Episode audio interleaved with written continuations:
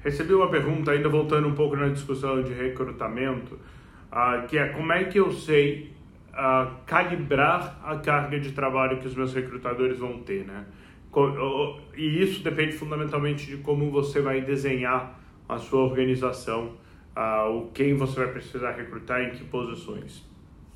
E aí o empreendedor pergunta, uh, como é que faço isso?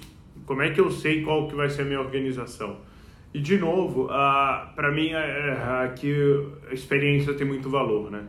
Eu gastaria tempo falando com empreendedores do mesmo modelo que estão um pouco mais avançados na jornada ou falando com fundos que acompanham essa jornada, entendendo e discutindo com eles qual é a cara dessa organização. Putz, qual é a produtividade de um SDR para SMB? Qual é a, a, produtividade de um vendedor? Qual é a, a capacidade de gestão de um coordenador de vendas? Uh, quantos desenvolvedores uma empresa de série A de SaaS tem, ou de um marketplace uh, em série A tem, uh, quantos, quantos ele começa, quantos eles acabam.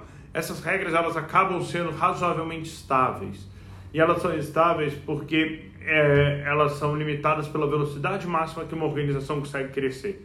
Você não consegue, de maneira razoável, sair de dois vendedores para 40 por quê? Porque os seus processos quebram, porque você não consegue recrutar e treinar essas pessoas, porque você não consegue gerar leads nessa velocidade para essas pessoas terem boas performances e ganharem as, uh, a, a remuneração variável.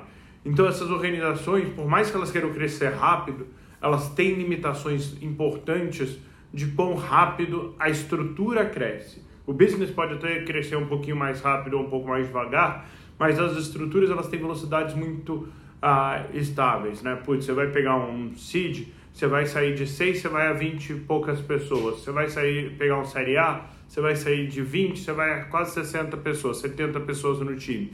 Série B, você vai sair de 70 para quase 200.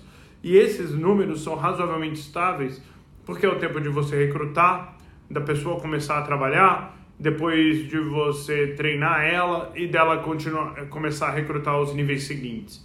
E isso, ah, se você tem gente mais experiente, claramente você consegue comprimir um pouquinho, né? A pessoa não precisa aprender a função e ela já consegue recrutar os outros mais rápido.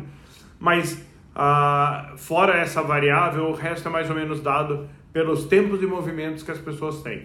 Então, uh, eu, se você tiver que desenhar qual vai ser a sua organização daqui a dois anos, eu acho que uma boa proxy inicial é você sentar com empreendedores que estão dois anos para frente na jornada, que já levantaram uh, o próximo round e entender uh, qual que é a estrutura que eles têm e quais são os ajustes que eles fariam se eles pudessem fazer de novo, aonde eles teriam um pouco mais de gente ou um pouco menos de gente e isso deve te dar informação suficiente para criar uma primeira e boa hipótese de qual que vai ser a sua cara da a cara da sua organização.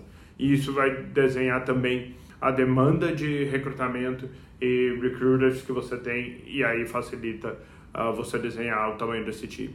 Espero que ajude. Se você tiver dúvidas, uh, mande perguntas aqui embaixo e vamos falando. Valeu!